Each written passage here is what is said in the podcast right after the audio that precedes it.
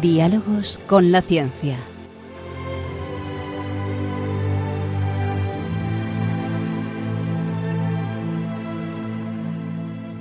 Dirigido por Javier Ángel Ramírez.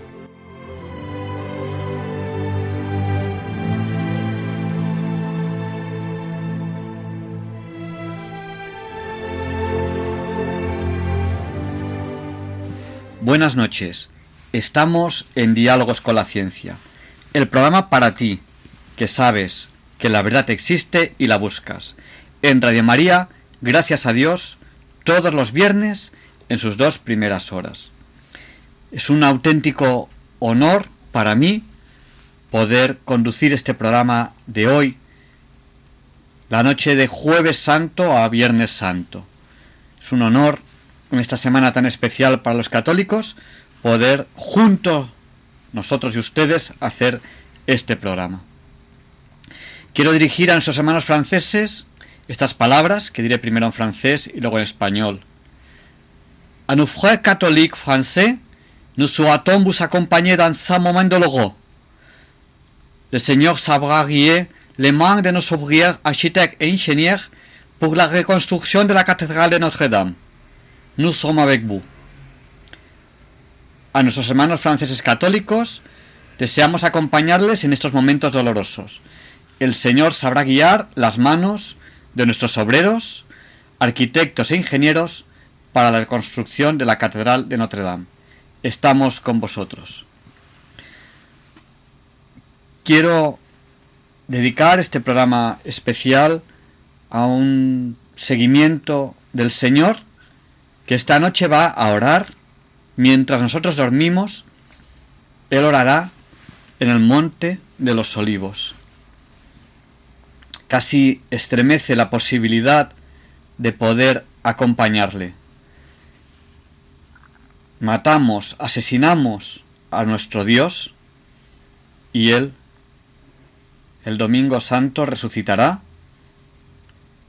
y se nos entrega completamente a nosotros. Queremos acompañarle en este programa. Gracias por estar aquí en este programa tan especial. Quédense con nosotros, no les vamos a defraudar.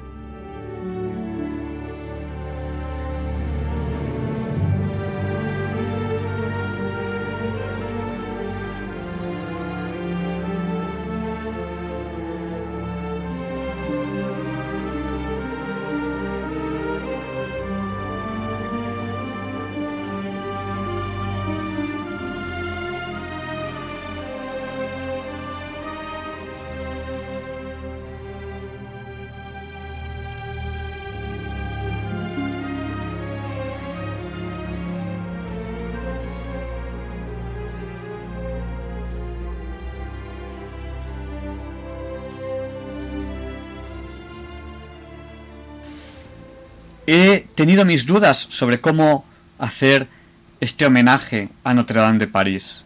Hay muchas canciones. Algunas de ellas nos hablan de, un amor entre un jorobado, que parece ser que históricamente sí que existió, y una gitana, una, una historia, una novela. Está muy bien, porque solo existe un amor, que es el amor de Dios. El resto de los amores o están dentro de ese amor o, o no son verdadero amor. Por lo tanto, las historias de amor están muy bien, pero yo quería ser un poquito más profundo para, para este homenaje. Así que he decidido coger este sonido de muy mala calidad de las personas rezando durante el incendio de Notre Dame. Sé que es de muy mala calidad, está mal cogido con un teléfono móvil, pero me ha parecido más adecuado para hacer este homenaje que una canción de, buenísima calidad, que si da tiempo la pondremos al final del programa. Así que quiero hacer este homenaje con este audio, con este sonido real de las personas rezando en el incendio de Notre Dame.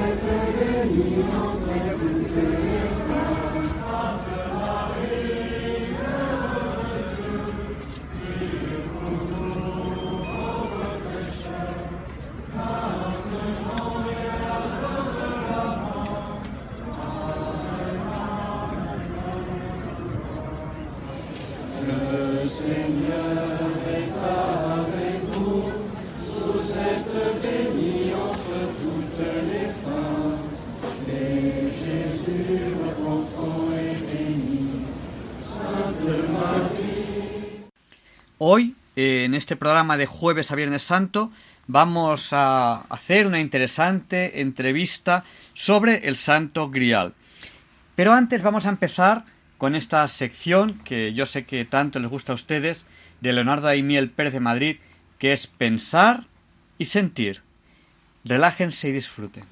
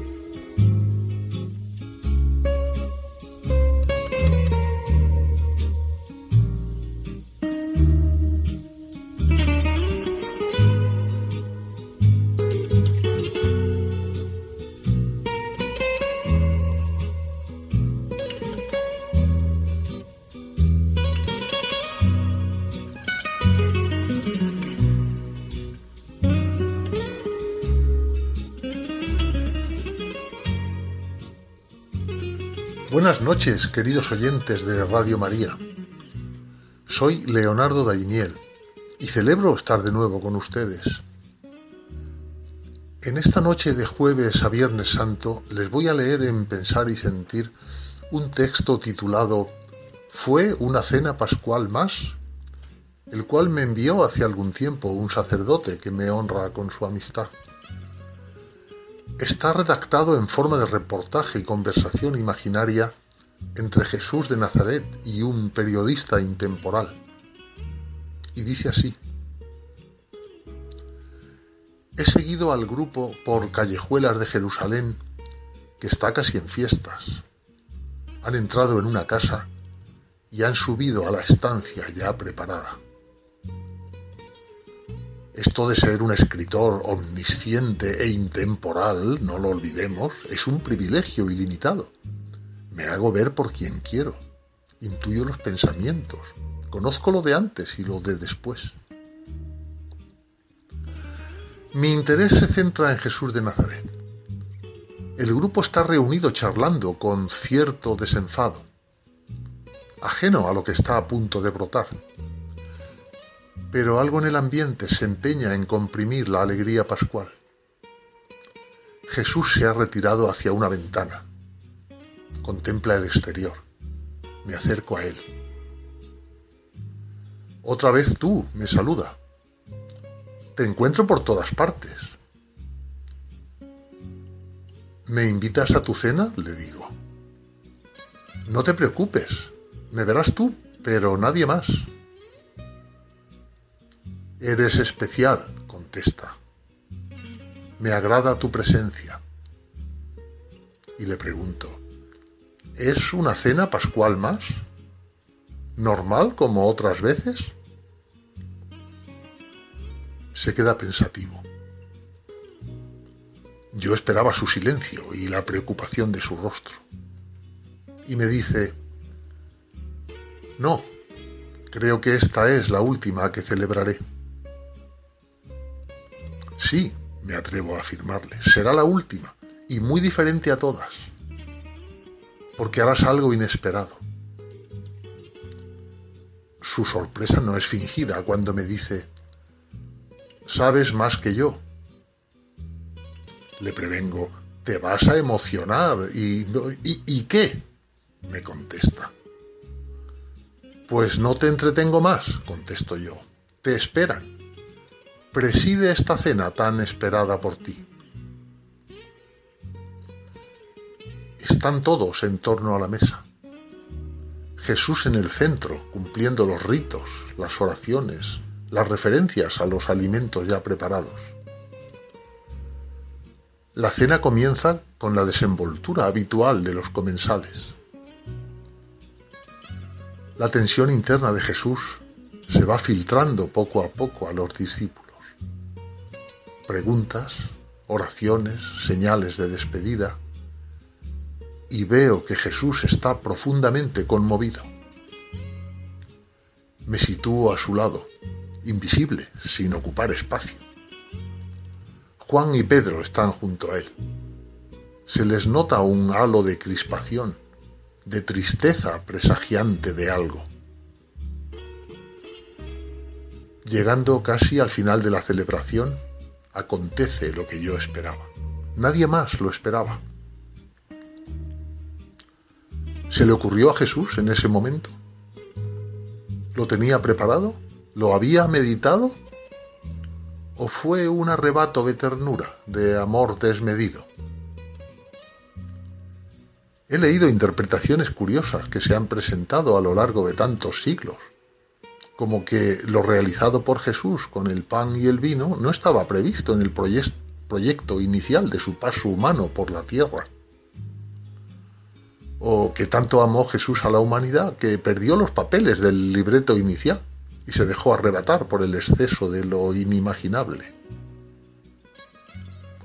O que quiso quedarse aquí entre quienes le rodeaban entonces y posteriormente a través de los siglos, e hizo lo que sólo él podría haber hecho.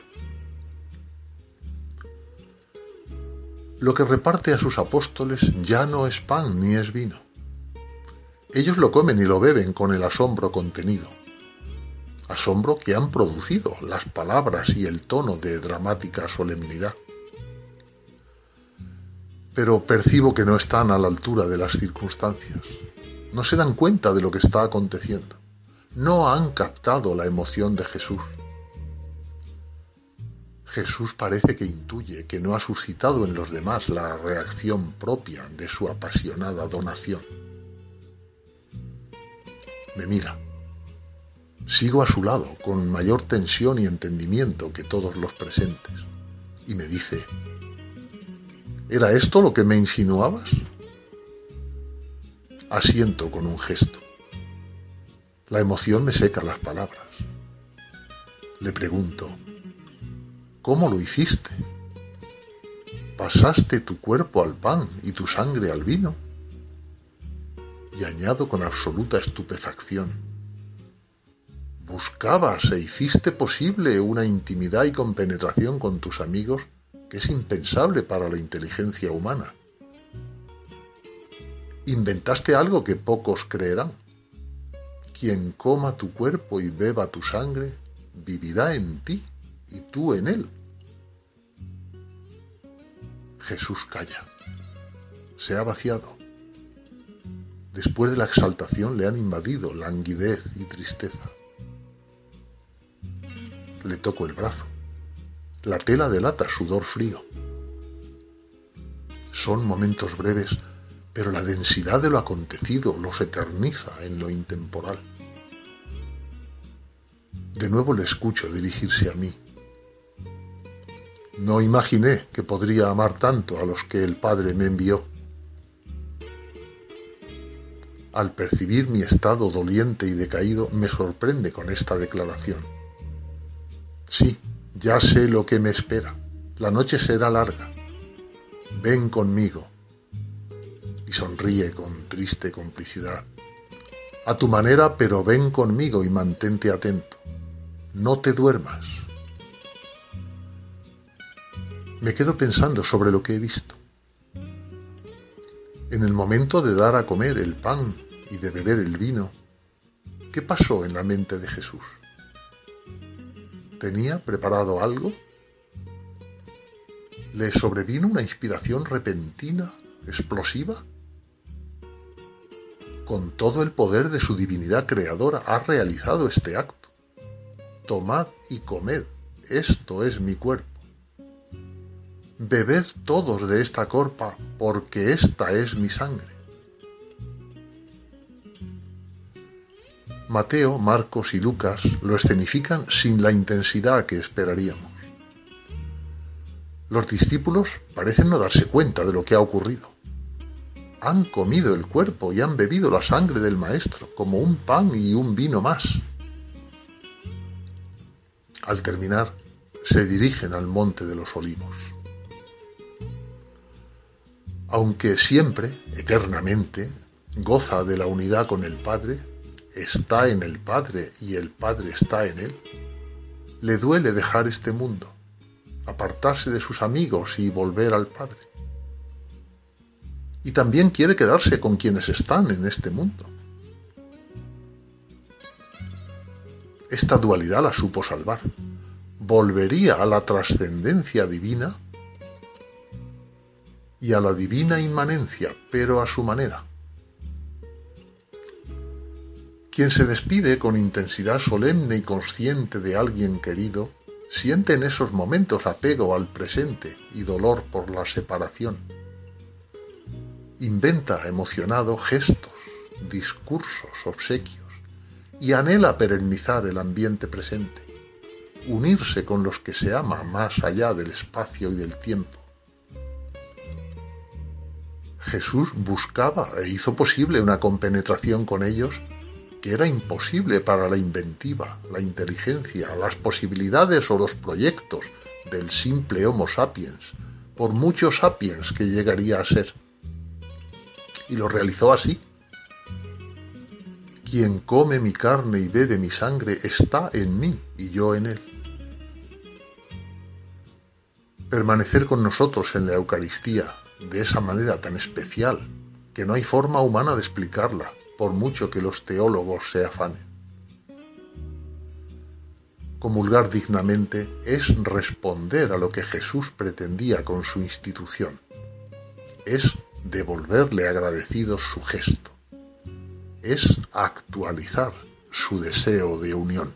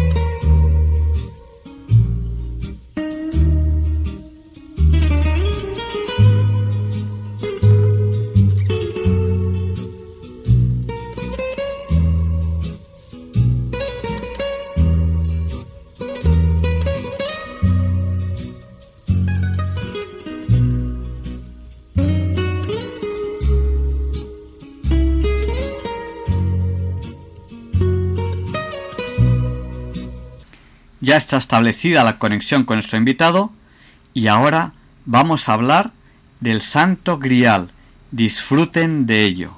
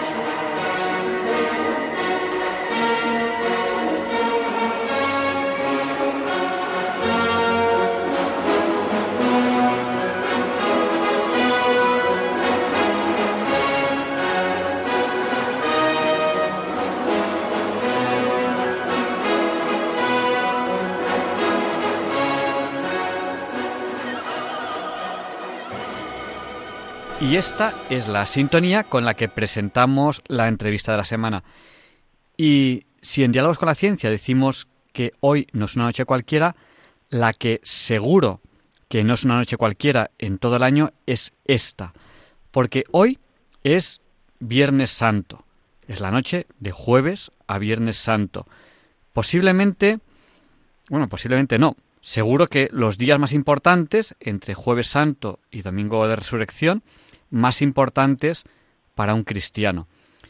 Y conmemoramos hechos importantísimos para cualquier cristiano y que nos han cambiado la vida. Y para hablar de esos hechos, hoy tenemos aquí a la doctora Ana Mafe, que ella es doctora en Historia del Arte. Buenas noches. Hola, muy buenas noches. Buenas noches a todos los radioyentes.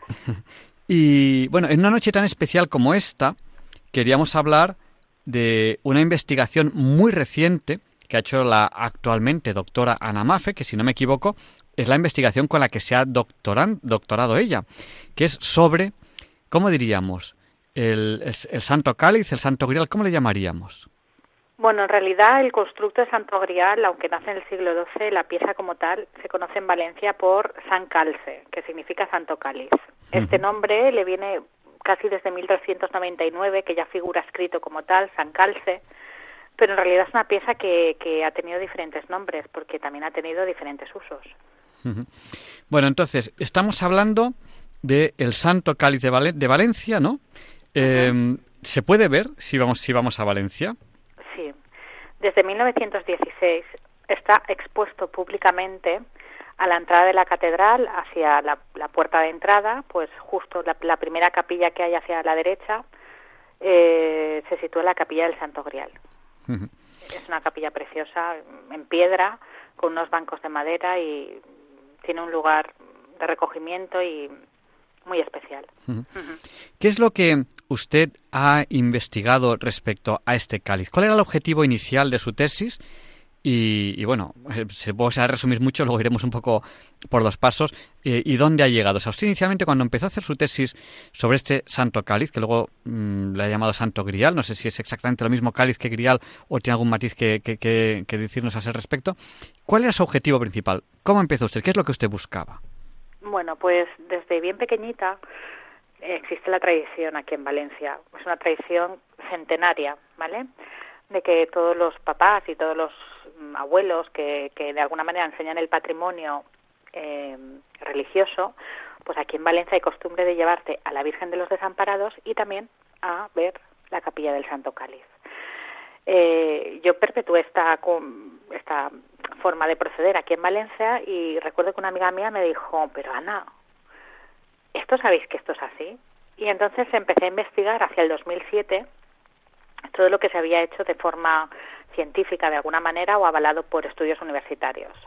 Entonces, efectivamente, desde 1960 hay un estudio del catedrático, el doctor Antonio Beltrán, que él había dirimido cómo eh, se había, digamos, manufacturado esta pieza, porque esta pieza no está hecha a torno, sino está labrada a cincel.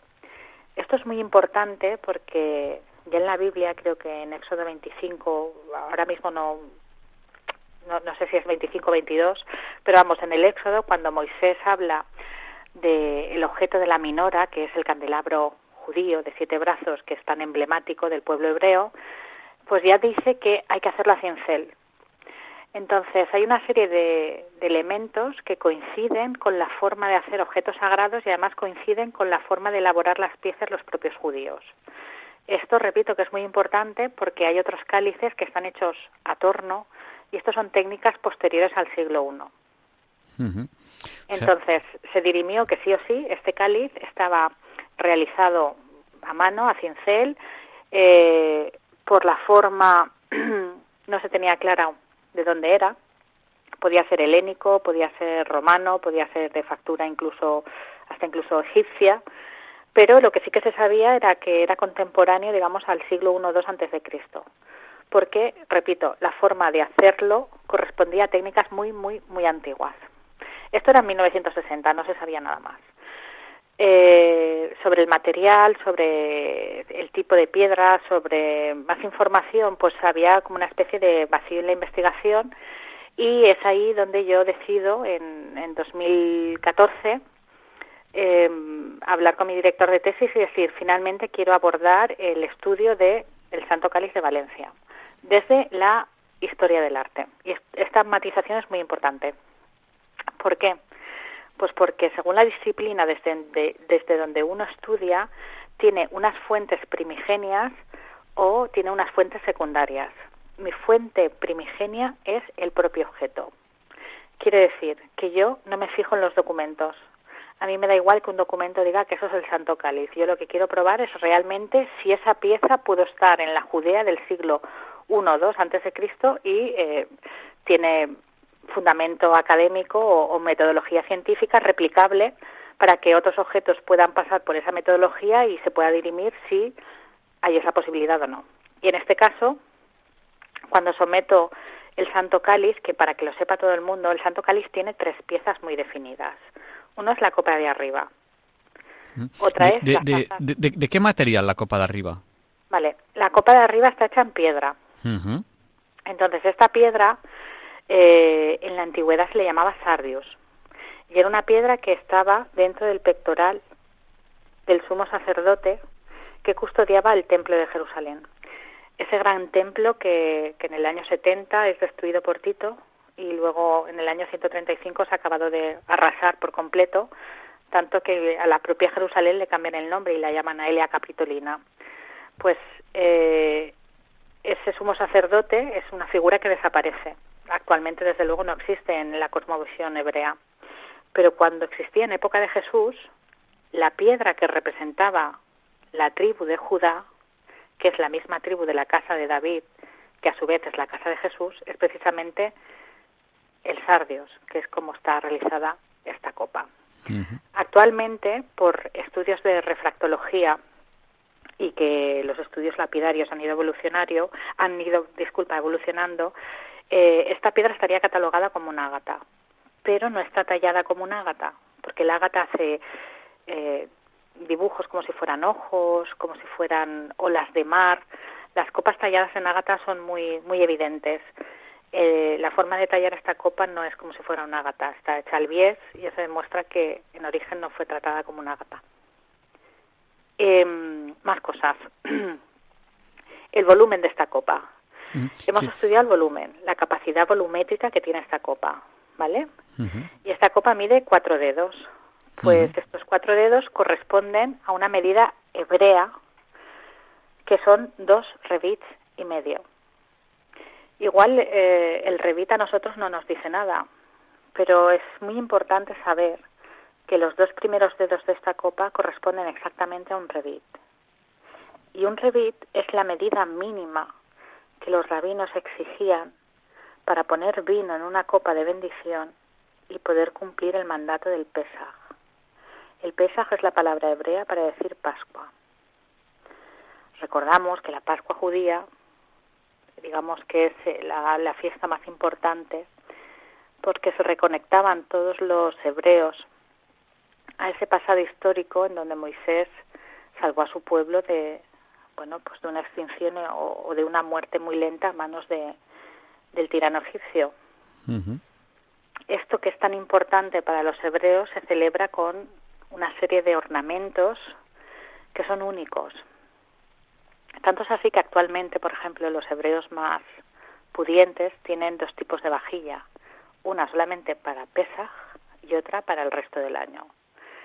Entonces, eh, antiguamente, pues cuando hablo antiguamente ya me sitúo casi en época de Jesús. O sea, 1500 años antes de Jesús es cuando sucede supuestamente todo el tema de Moisés y, este éxodo tan importante y, esta historia tan crucial para lo que son los judíos y, también para nosotros que somos judíos cristianos. Entonces, hay una parte muy fundamental que no debemos de perder de vista y es que este objeto, el objeto que estuvo en la mesa de Jesús, sí o sí tenía que tener, pues, ¿cómo te diría yo? Un referente judío. Entonces, el referente más judío que podíamos encontrar era su volumen si los dos dedos de esta copa suponen un revit, estamos frente a algo que es maravilloso y es que tenemos una copa del segundo templo de época de Herodes, totalmente judía, y que además eh, la cosmovisión judía le pone un significado a la piedra con la que está hecha, que es el sardius. Además de pertenecer a la casa de, David, o la casa de Judá en este caso, además, eh, la cosmovisión judía significa la regla del amor. Y los que conocemos los evangelios sabemos que en los tres evangelios canónigos se habla de una copa, una copa que se bendice, y hay un ritual, pero, por ejemplo, en el, en el otro evangelio que no se habla de la copa y del ritual, de lo que sí que se habla de forma extraordinaria y, con muchos sentimientos de, de, la regla del amor. El famoso testimonio de Jesús cuando dice, da igual todo lo que esté escrito, da igual todo lo que se haya dicho, lo importante es que las personas se traten con amor. Entonces, esa regla del amor es lo que precisamente significa esta copa que está en Valencia. Y no es que lo diga yo, es que la propia copa habla. Y justamente cuando se expresa, todo lo que encontramos está totalmente ligado con esa cosmovisión judía en la que debería de estar ligada cualquier copa que supuestamente pretendiera ser pues lo que en el medievo se conoce como santo grial. Recordamos a nuestros oyentes que estamos en Diálogos con la Ciencia, en Radio María. Estamos entrevistando a la doctora Ana Mafe.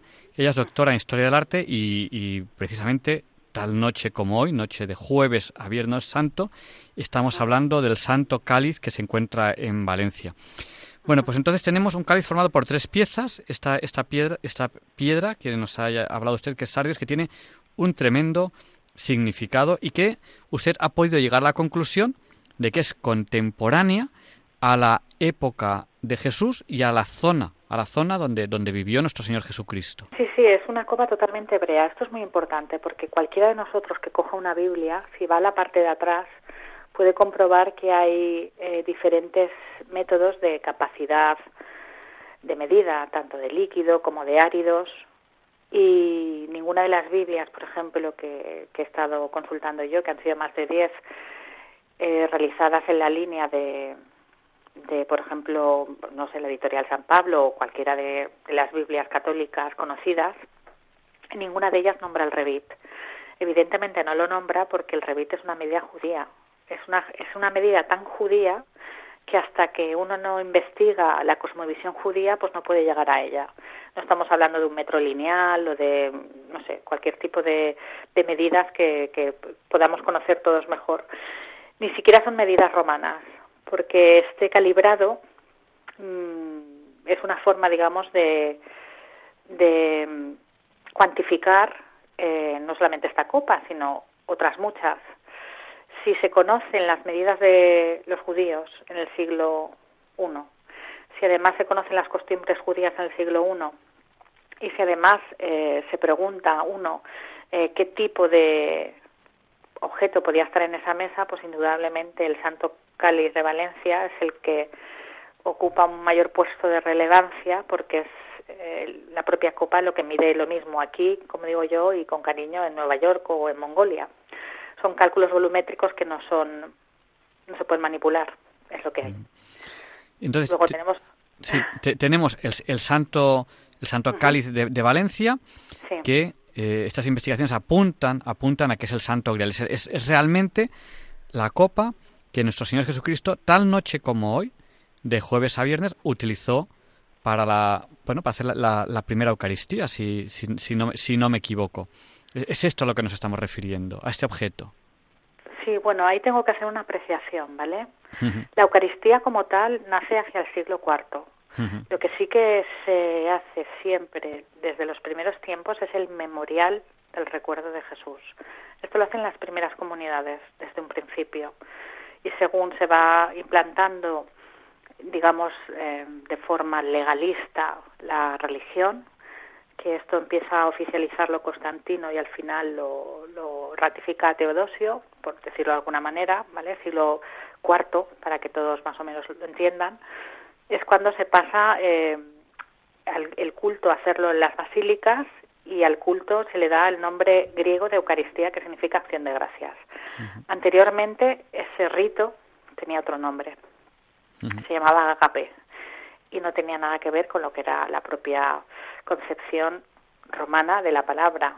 Los primeros cristianos o, o la primera comunidad, como la suelo llamar yo, hablaba el hebreo principalmente porque eran judíos convertidos y el griego porque era el inglés de la época. Bueno, un tema, un tema interesantísimo.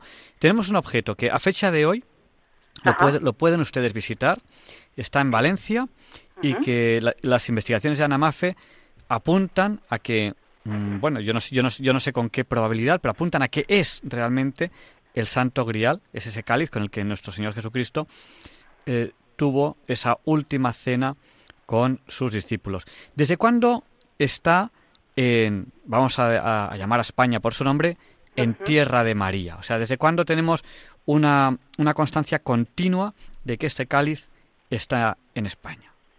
Pues bueno, como historiador del arte, mis documentos de estudio son los bajos relieves y las pinturas. Mis documentos de estudio no son los documentos propiamente dicho. Entonces, encontramos tanto en Jaca como en San Juan de la Peña una serie de bajos relieves en donde ya figura este cáliz eh, más o menos esculpido y en donde ya figura la historia eh, recogida en forma de leyenda que, eh, según la tradición, nos ha llegado hasta nuestros días. Entonces, es muy importante apuntarlo del tema de la tradición, porque en otras latitudes, por ejemplo, en Italia mismo, se dice el dicho parábola di popolo, parola di popolo, parola di Dio. La tradición hebrea, antes de ser oral me refiero, ¿vale? Antes de ser eh, recogida en, lo que se llama el Evangelio de Moisés, que esto es casi contemporáneo a Jesús, eh, tarda 1500 años. Nosotros tardamos hasta prácticamente eh, el Concilio de Trento em, en codificar nuestra Biblia definitivamente otros tantos miles de años, o sea, 1300 y pico de años. Con lo cual, eh, nuestra fe, teóricamente, está basada en una tradición oral recogida finalmente en forma escrita. ¿Qué ocurre? Que la tradición oral, el primer documento en el que se recoge ya aparece en el siglo XI. Y esto es muy importante, porque en el siglo XI es anterior, por ejemplo, a la novela de Cretien de Troyes, que precisamente sitúa su grial o su graal eh, al sur de los Pirineos como posteriormente también lo situaría Wolfram von Eschbank en el siglo XIII, que es un escritor que recoge la tradición griálica alemán y incluso Parsifal, la ópera de Wagner, pues eh, en su libreto original más o menos dice que esta historia ocurre en la España visigoda al sur de los Pirineos.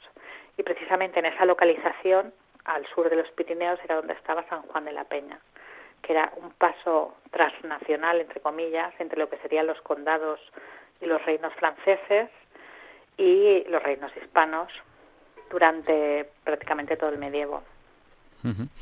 Bueno, un, un, tema interesantísimo. Bueno, estamos en Diálogos con la Ciencia en Radio María. Yo estoy, estoy, estoy muy sorprendido por los datos que nos está dando la doctora Ana Mafe sobre el Santo Grial, que lo podemos visitar, que, está en Valencia. ¿Qué más nos puede contar? Porque en una tesis supongo que se deben investigar muchísimas cosas. Nos ha hablado de tres, de tres piezas. La piedra, eh, que parece, todo parece mostrar que es contemporánea a, la, época en la que vivió nuestro Señor Jesucristo, contemporánea en tiempo y en espacio, o sea, parece que estuvo...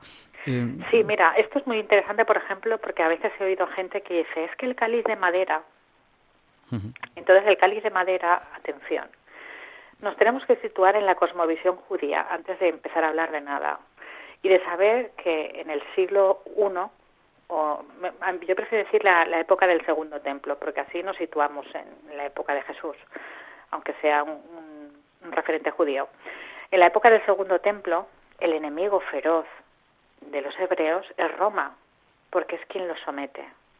Roma les, les quita su, su poder prácticamente ejecutivo, el legislativo lo pueden hacer, pero no pueden hacer nada más. Entonces, ese enemigo feroz de Roma hace que tengamos muy claro que los hebreos tienen una serie de formas de, actuar que no tienen nada que ver con, nuestra cultura romana propiamente dicha. En Pascua, en Pesaj, eh, se kosheriza absolutamente todo y se limpia todo. Kosher significa como una especie de purificación, ¿vale? La madera, al ser un objeto que no se podía lavar entonces o purificar a fuego vivo y agua hirviendo, porque hasta incluso las cucharas que utilizamos de madera en la cocina hasta el propio Arguiñano nos dice lo difícil que es limpiarlas, ¿vale? Pues un judío jamás, jamás, jamás utilizaría madera para Pesaj, y menos que de madera fuera la copa de bendición familiar, que era un objeto que absolutamente todos los miembros de la familia conocían, porque era una especie de símbolo de abolengo con sus antepasados. Luego, los judíos de aquella época del Segundo Templo en Pascua jamás utilizarían nada de madera y además todos reconocían la copa familiar que se utilizaba en Pascua para realizar las cuatro bendiciones. Eh, luego, Indiana Jones, por ejemplo, cuando hace, la, cuando hace la película Steven Spielberg, que es judío, él en el fondo cuando lo he comprobado por entrevistas que le hicieron en la época, cuando pone tantos cálices de oro y dice, el cáliz de un carpintero tendría que ser de madera, lo que en el fondo está pretendiendo hacer es una crítica a esa ostentosidad exagerada que muchas veces eh, ha sido malinterpretada por muchos porque esos excesos de oro pues eh, se han visto más como, como excesos de poder que como, entre comillas, querer ofrecerle lo mejor que había para el culto divino. En este caso era el oro, pues el oro. bueno, Entonces, eso ha llevado a confusión, pero ha llevado a confusión exprofeso. Repito, Spielberg es judío y sabe perfectamente que eh, la madera no se utilizaba, ni se utiliza. Sí, eh, es increíble el poder que tienen las películas, porque yo a veces cuando hablo de otros temas con, con personas me dicen, no, no, eso es así. y, como me dices que es así con tanta seguridad, lo he visto en una película. Claro. Parece, que la película sea historia real. Eh, a ver, no nos confundamos. O sea. No, no, además, eh, todas las películas siempre tienen, por muy simplona que sea, tienen varias lecturas pues eh, eh, digamos que el constructo que hace Spielberg en la última escena cuando tiene que elegir el grial em, si, si hacemos ejercicios eh, veremos que todo lo que está como encima de la mesa es como muy dorado muy muy exagerado muy en fin la crítica para mí era evidente en este aspecto pero porque yo conozco el tema de la cosmovisión judía y sé que jamás jamás un judío pondría una copa de bendición de madera. Es como, no sé, es, es como intentarme convencer que en Ramadán se puede comer, no sé, panceta. Yo diría, pues, pues no. No conoces la cultura musulmana, no puedes decir eso. Claro. Eh, bueno, voy a, voy a aprovechar, ya que, ya que la, la doctora Namafe nos ha hablado eh, cuando con la destrucción del templo de Jerusalén en el año 70. Voy a aprovechar porque si tenemos eh, y nos ha hablado de, Tito cuando Tito eh, las, las tropas de Tito destruyen Jerusalén. Si tenemos algún oyente que, que, está en Roma, porque muchos oyentes que escuchan Radio María, pues aprovechan la Semana Santa para visitar Roma. Cuando vayan a, a visitar eh, pues la, la, la, parte de la ciudad, la Roma antigua, que empieza por un lado está en el Coliseo y por otro lado pues pues está bueno pues más sí el foro pues más o menos más o menos a mitad de camino tienen el arco de Tito. Eh, en el arco de Tito eh, tienen ahí los relieves, los relieves precisamente de, de, cuando Tito entra en Jerusalén y, destruye todo. Y hay una cosa muy curiosa que la doctora me, me podrá corregir si me equivoco, pero que yo sepa es la última imagen que hay, la última imagen que hay, es el último grabado que hay de el arca de la alianza. Y salen los soldados romanos llevándose de Jerusalén el arca de la alianza. Y a partir de ahí se le pierde el rastro. Es otro tema que no tiene nada que ver con esto. Pero sí, el, el expolio que hicieron eh, es doloroso, ¿eh? porque una, uno de los museos más importantes de Jerusalén es el que se llama la Torre de David que aunque en realidad es un antiguo minarete, pues se les denominó de esta manera, en, digamos, en época del romanticismo y ya se ha quedado así el nombre del museo. Y es el único museo arqueológico que hay dentro de las murallas antiguas. Bueno, pues te puedes creer que cuando entras eh, y vas visitando las salas y como todos los museos pues tienen un cronograma ¿no? de, de épocas, la imagen que sacan de la destrucción del templo, entre otras, es parte de este friso llevándose la minora.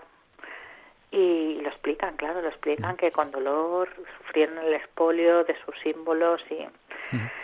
el, el, candelabro de siete brazos, salen en el, arco de Tito, el arco de la alianza, todos los símbolos sagrados están dentro, en el interior del arco de Tito que está, que está en Roma, como que los romanos se, se los llevan.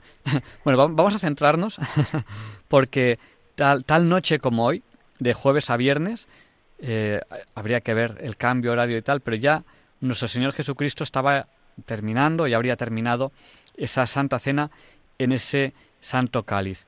Que nos ha comentado la doctora Ana Mafe, mm, no sé si, me he centrado ahí bien, que más o menos hay una constancia de que, de que está en, tierras hispánicas eh, después del siglo XII, creo que nos ha dicho. No, antes del siglo XI. Antes del siglo XI. Antes sí, porque hay, hay, un capitel que cuenta la historia de San Lorenzo, porque la historia de este cáliz es preciosa. Si todas las reliquias a, finales de la Edad Media proceden de los espolios de Jerusalén a manos de sarracenos y, y en fin, imagínate, después del desastre de Tito, pues si luego vino el de Aelia Capitolina, difícilmente podía quedar nada. Pero bueno, esta historia nuestra o, digamos o, la leyenda del Santo Grial de Valencia es que precisamente viene de Roma y viene de Roma porque escapa de Jerusalén antes de que se es, destruida. ¿Cómo sabemos esto? Pues porque siempre se decía que era el cáliz que utilizaban eh, en concreto el obispo de Roma. El obispo de Roma es la figura del Papa, ¿vale?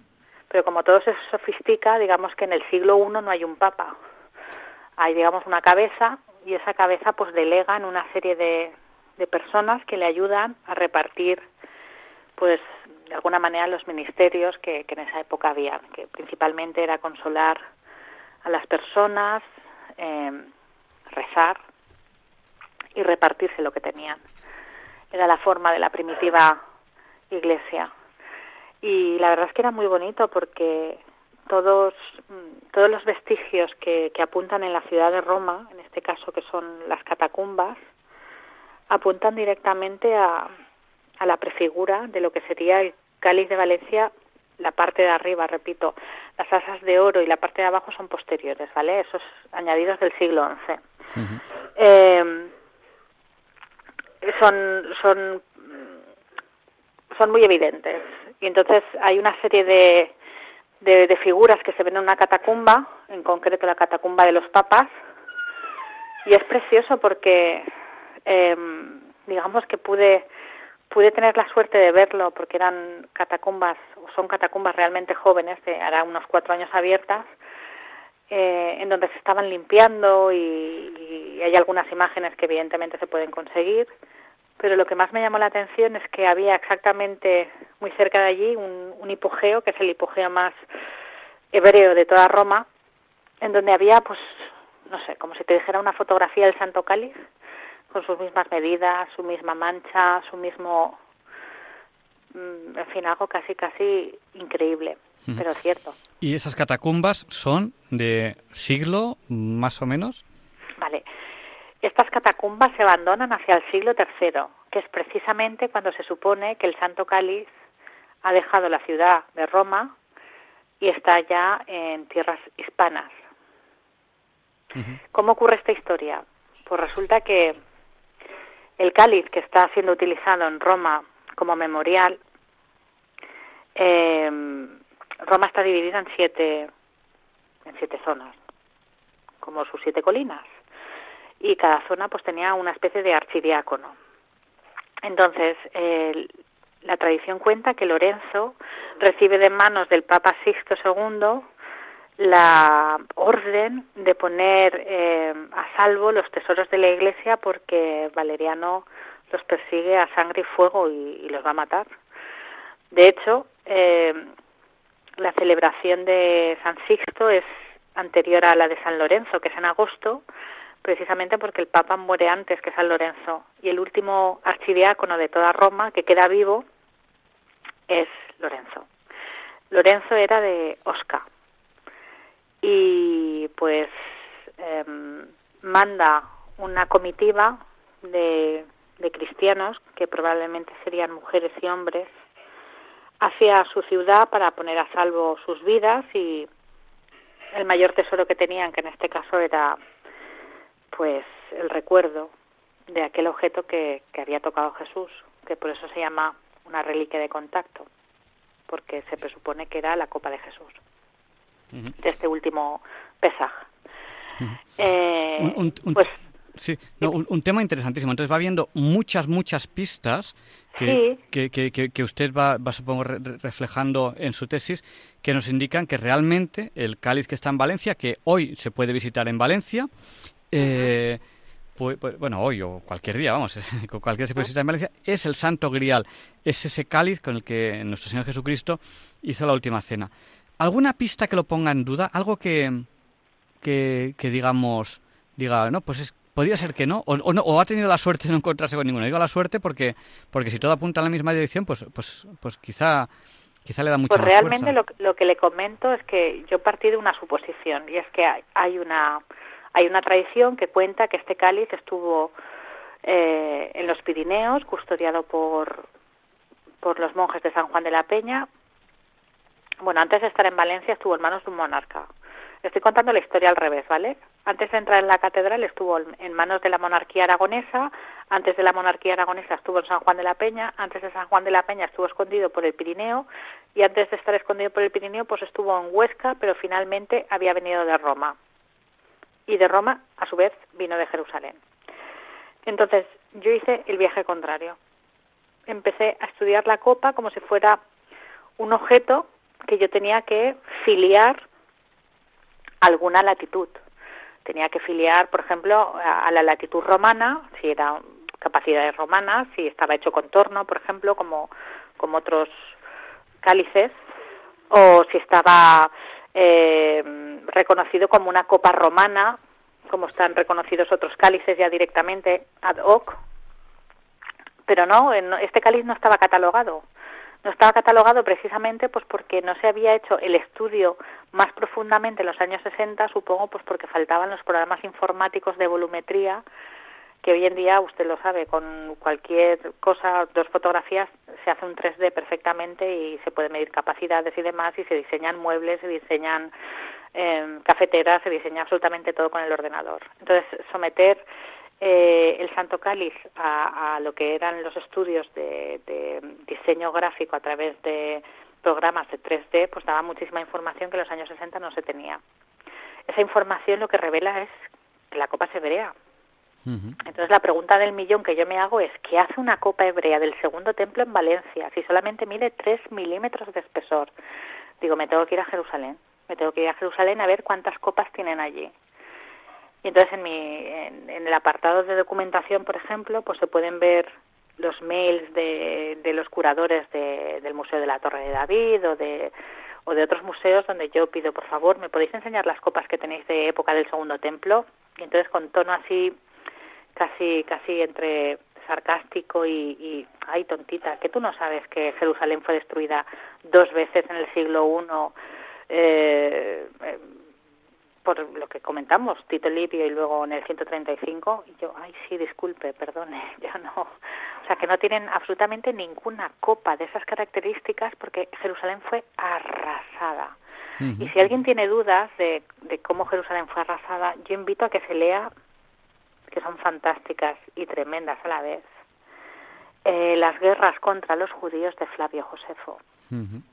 Cualquier traducción que se coja medianamente fiel al texto, eh, hay, hay pasajes realmente dantescos en donde se cuenta cómo los propios judíos se saqueaban unos a otros y destruían absolutamente todo lo que tenían por el mero hecho de sobrevivir en un asedio, ¿vale?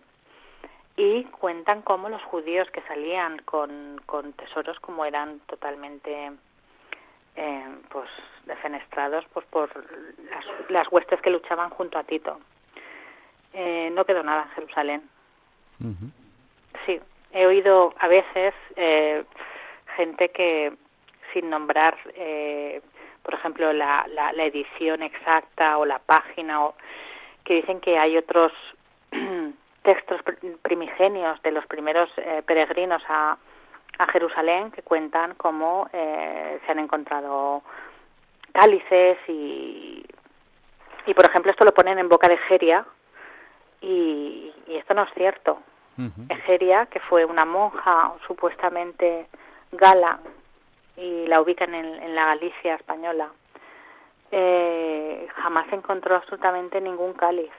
Hay tesis que estudian perfectamente todo lo que es el, el, texto latino y hacen una exégesis de todas las palabras que salen y, no, se contabilizan nunca, o, al menos estos eruditos nunca han encontrado la palabra cáliz en, ninguno de los textos de Geria. Y yo que los he estudiado de forma transversal también, eh, puedo decir que no, que en el siglo III, cuarto, que se supone que se hizo este viaje, no hay, no hay nada. De hecho, los primeros cálices que empiezan a surgir en Jerusalén eh, son bastante posteriores y hay diferencia de pareceres. Según textos que cojas, el cáliz puede ser de plata o el cáliz puede ser de dos seis tercios, que eso es como, no sé, como si midiera 12 litros, ¿vale? O el cáliz puede ser de ónice, pero eh, son objetos que supuestamente están expuestos a la luz pública en una especie de hornacina y que los, los mm, escritores que en su día hicieron estos anales, pues estoy hablando del siglo VI, ¿eh? ninguno de ellos viajó a Jerusalén, sino que hablaban de oídas de otros que habían viajado. Y esto se nota en las descripciones. Cuando luego se hace un análisis crítico de estos textos, hay una descripción de lugares que no corresponde con la realidad, con lo cual es evidente que esa persona que lo describe pues no ha estado allí. Y esto es muy importante porque estas pequeñas matizaciones se tienen que, decir y explicar. Bueno, pues eh, estamos en Diálogos con la Ciencia, en Radio María, entrevistando a, la doctora Ana Mafe. Ella es doctora en Historia del Arte y ha estudiado el Santo Cáliz de Valencia y eh, nos, nos, ha contado cómo, cómo, cómo, un día pues decidió coger este, este tema y se lo dijo pues a su director de tesis, de voy a estudiar desde el punto de vista de la historia del arte el Santo Cáliz de Valencia acierto en el tema, o sea, ahora ya ha terminado su tesis, la ha presentado, es doctora, acierto. O sea, que, como, cuando usted echa la vista atrás, que dice, ese día que dije, voy a hacer esto. Pues yo tengo que decir que mm, he descubierto una transversalidad muy, muy, muy apasionante acerca de, lo que es el estudio de este objeto. Primero porque me ha religado con, la figura de Jesús y con un Jesús que yo como mujer he descubierto de forma distinta a, cómo estaba acostumbrada a oír hablar de él. Em, cuando decidí estudiar em, este tema, la visión patriarcal de la Iglesia, la verdad es que no me hacía ningún papel, porque honestamente no entendía nada. Entonces tenía que hacer un ejercicio de desligarme de todo aquel dogma de fe que muchas veces repetía sin, sin llegar a comprender y empezar a leer el, el Nuevo Testamento y buscar, por ejemplo, la palabra mujer y ver cuántas veces se repetía y ver en boca de quién y ver en boca de qué lugar y cómo se ponía. Y resulta que empecé a contabilizar las veces que Jesús ponía a la mujer en valor públicamente. Esto es muy importante. Muy importante porque la la mujer hebrea ortodoxa actual, la ortodoxa, ¿eh? está peor que la mujer musulmana, que ya es decir. O sea que hace dos mil años la mujer era como una especie de ajuar que había que colocarla con un marido. La mujer no podía heredar sin un marido, no podía tener bienes. Sí, podía dedicarse al comercio, se había tenido la suerte loca de que su marido se había muerto y le había dejado el suficiente patrimonio como para poder sobrevivir por ella misma. Pero la mujer hebrea, eh, incluso la, la, la mujer hebrea que tenía que volver a su casa porque era viuda, tenía una serie de restricciones realmente penosas. Entonces, que, que Jesús de Nazaret, por ejemplo, públicamente, delante de sus doce apóstoles, dijera, ¿quién me ha tocado? He notado que alguien me ha tocado. Y del público saliera un, una mujer dijeran, pues mira, yo es que... Y se girara Jesús y dijera, de todos vosotros la que más fe tiene es ella.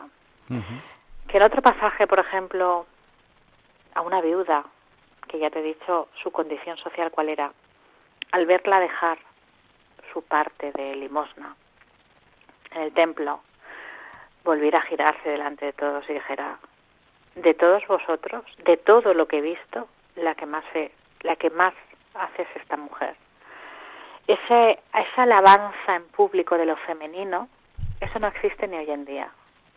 A mí me queda todavía por ver a, al típico gerente que diga, de todos vosotros la que más trabaja es la secretaria que está ahí en el fondo. O la señora de la limpieza es la que mejor deja la oficina, mm, pero vamos, de largo y gracias a ella yo puedo estar. Esa figura en masculino no existe hoy en día. O que delante de una turba se ponga a paralizarlos a todos con piedras en la mano y diga, a esta no la toquéis. ¿Qué, ¿Quién os habéis creído?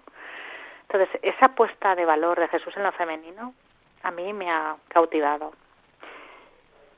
Si esta parte ya es importante como, como, como persona a admirar, propiamente dicha, ¿no? Persona del pasado. Eh, cuando Jesús habla del amor, es un lenguaje que cautiva totalmente. Y cuando tienes la suerte de que esa transformación alquímica te llega por el estudio, pues el cóctel es maravilloso. Y entiendes que es la búsqueda del grial. Entiendes que muchísima gente que ahondara en, en el objeto fuera como una especie de referente para, para hacer esto que te estoy diciendo, que es la verdadera alquimia interior, lo que verdaderamente te lleva a conectarte con, con la divinidad o la luz. Entonces no me arrepiento de nada, al contrario, me siento muy agradecida y como digo yo, haciendo el símil del Jedi, la fuerza me acompaña. Y, y, lo digo con este cariño, ¿no? De, de saberme conectada, algo que es muy especial y está ahí. Tú que estás en las ondas, esto me tienes que entender, porque el que está en la onda se conecta. Sí, y eh, es, muy... La, conclusión de su tesis es muy larga, lo digo por si pudiese resumirnosla un poco. No, la conclusión de, de mi tesis, honestamente, es... a ver, mi tesis tiene un título un poco rimbombante, ¿vale? Lo digo porque así lo vais a entender todos. Eh, es aportes desde la historia del arte al turismo cultural. El Santo Cáliz de Valencia como eje del relato turístico que sustenta el camino del Santo Grial en el siglo XXI. Hay un camino que va desde San Juan de la Peña hasta Valencia, que se llama el Camino del Santo Grial, que es un camino que desde el año 2002 la Asociación Cultural del Camino del Santo Grial lo está poniendo en valor, ¿vale? En el 2016 el señor presidente, que es eh, don Enrique Senent, me habla y me dice, me gustaría muchísimo que fueras la vicepresidenta de la asociación. Y yo ya tenía mi tesis en marcha. Y yo le dije, bueno, no sé cómo puede salir esto, porque si al final el Santo Cáliz resulta que no puede sustentar el relato turístico porque no es lo que es, yo lo diré. Y bueno, pues fue pasando la investigación, yo fui a Roma, fui a Jerusalén, y el relato cada vez me atrapaba más y más y más y más y más. Entonces, eh, la conclusión de mi tesis es que partiendo de unas evidencias físicas de un objeto que se llama el Santo Cáliz de Valencia o el Santo Grial, ¿vale? Podemos llegar a la conclusión de que es una copa hebrea del segundo templo, filiada a la tribu de Judá y que además representa la regla del amor. Todos estos elementos están en el Evangelio de San Juan y en los Evangelios canónigos, todos. No hay ni un solo elemento de los que la copa se refiera que no estén presentes y recogidos en estos textos, unidos a la figura de Jesús. Este es mi resumen. Bueno, pues impresionante. Y vamos a terminar ya la entrevista porque la radio es así, el tiempo se nos va volando. Esta es una noche además muy especial. Eh, aquí en Radio María, noche de jueves a Viernes Santo. Eh, empieza los días más densos, más importantes de, esta Semana Santa hasta el Domingo de Resurrección. Eh, nuestro Señor Jesucristo ya ha cenado, ya está, está orando y, bueno, va, a ser arrestado dentro de, unas horas y acabará con la, con la muerte, con la crucifixión, un ajusticiado como, como el peor de los, de los, de los bandidos y ocurrirá algo que cambiará la historia de la humanidad la noche del sábado al domingo de, resurrección. Mm, hay oyentes que no han estado en toda esta entrevista, que es una entrevista pues que, ha durado pues unos cuarenta y pico minutos y han llegado a la mitad o al final. ¿Cómo podríamos resumirles en muy poquitos minutos, en muy poquito tiempo, de qué hemos hablado? Yo empezaré diciendo que estamos en Diálogos con la Ciencia, en Radio María, entrevistando a la doctora Ana Mafe, doctora en Historia del Arte, y ¿qué les contaría usted a los oyentes que se han perdido la primera parte de la entrevista, aparte de que la podrán escuchar en el podcast dentro de unos días? Pues nada, simplemente comentarles que, la figura de Jesús es apasionante, que ha movido cientos de miles de relatos eh, transversalmente y uno de ellos es el que se refiere a el objeto que bendijo en su último pesa en Jerusalén. Ese objeto, por su forma, por su contenido, por su cosmovisión, pues es lo más parecido a lo que se encuentra hoy en día en la Catedral de Valencia y es conocido como Santo Cáliz. Y nos referimos únicamente a la copa superior. El resto es un relicario que se, que se hizo exprofeso para poner en valor las reliquias, porque las reliquias en la Edad Media no se podían tocar. Entonces, por eso el Santo Cáliz tiene esa forma de dos asas tan peculiar para cogerlo con una mano y con otra mano y poderlo levantar en alto y poderlo exhibir. Es una característica formal más que refuerza que ese objeto nunca fue utilizado como un cáliz para realizar la misa. Los cálices que se utilizan para realizar las misas tienen que estar revestidos de metal, en este caso oro, plata o estaño. Y esto ya se dice en, en, el, en el concilio de Collanza, que se realiza en las zonas de León hacia, hacia el año 1050 y pico, que por cierto se prohíbe en ese, en ese concilio eh, utilizar cálices de madera de forma definitiva. Eh, ¿tiene, ¿Tiene liturgia propia este cáliz? ¿Hay, algún día del año que, que, se celebre la Eucaristía con el cáliz?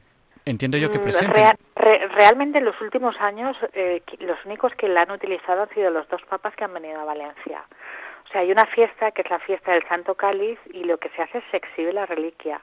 Y esta fiesta eh, se de forma ininterrumpida, entre comillas, digo entre comillas, por las contiendas, las idas y venidas, en fin, esto que todo el mundo lo sepa, desde 1437 está en la Catedral de Valencia.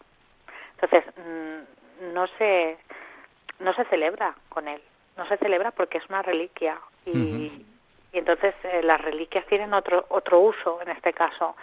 Y para que la gente lo entienda, una reliquia es como un desencadenante de oración. Es algo donde tú de alguna manera te conectas con ese objeto y piensas que lo utilizó y para qué lo utilizó y, bueno, pues de ahí sale o nace una sensibilidad que es como cualquiera de nosotros puede tener frente a una obra musical de primer orden o, un cuadro que te pueda conmover. Depende de la sensibilidad de cada uno, pues está ahí esa reacción. Eh, es decir, eh, no se celebra. ¿Y, qué, hicieron los, los, papas con, cuando fueron a Valencia? ¿Lo celebraron con él o lo tuvieron al lado? No, mire, es, eh, hay una anécdota muy bonita. Cuando estuvo Juan Pablo II hacia los años 80, pues evidentemente tenía que entrar en la catedral y había una serie de, de liturgias preparadas pues para, para hacer. Entonces, eh, le explicó el cabildo catedralicio de, aquel entonces con, un grupo de personas el estudio que en 1960 había realizado eh, don Antonio Beltrán, el catedrático de, arqueología de la Universidad de Zaragoza, en donde se demostraba que lo que he comentado antes, la factura, por lo que está hecha y demás, eh, pues pertenecía a época de Jesús. De hecho, el estudio de Beltrán, digamos que se cierra con una frase como como algo así como que la arqueología nada dice en contra de que este cáliz pudiera haber estado en la mesa de Jesús, para entendernos, ¿vale? Eh, a partir de ahí, el Papa se acerca, coge el cáliz por las dos manos y lo besa. Y entonces dice, ¿puedo celebrar? Y claro, que el Papa pregunte, que es el jefe, si puede celebrar, pues evidentemente todos les dijeron, por supuestísimo, si eres tú el que más manda aquí. Vale, pues cuando en el año 2006 aproximadamente, creo, vino eh, el Papa Benedicto, pues curiosamente se le recibió en la sala capitular, antigua sala capitular, que es la actual capilla del Santo Cáliz de Valencia. Y entonces fue muy bonito porque también pidió celebrar. Y entonces la celebración la podía hacer con un cáliz que le habían regalado o con el cáliz de eh, la Catedral de Valencia, el Santo Cáliz. Y finalmente, pues, eh, celebró la Alameda con, con el Santo Cáliz. Así es que los dos papas que han venido a Valencia han realizado el, el rito pascual con, con, con esta reliquia de contacto que es única en el mundo. Probablemente no hay ninguna otra copa del segundo templo hebrea en todo el mundo, por las investigaciones que yo he realizado. Impresionante. Bueno, pues em, tal noche como esta, que es noche en la que todos vamos a meditar mucho, Semana Santa, semana, días en los que vamos a meditar mucho, vamos a, acompañar a Jesús en, en su oración, en, su sufrimiento, a, María, ¿no? El sufrimiento, tanto de, hablamos mucho del sufrimiento de Jesús, pero no debemos olvidar el sufrimiento de, de, María, ¿no? Eh, es curioso porque cuando Jesús va hacia, hacia el Calvario continuamente habla en femenino.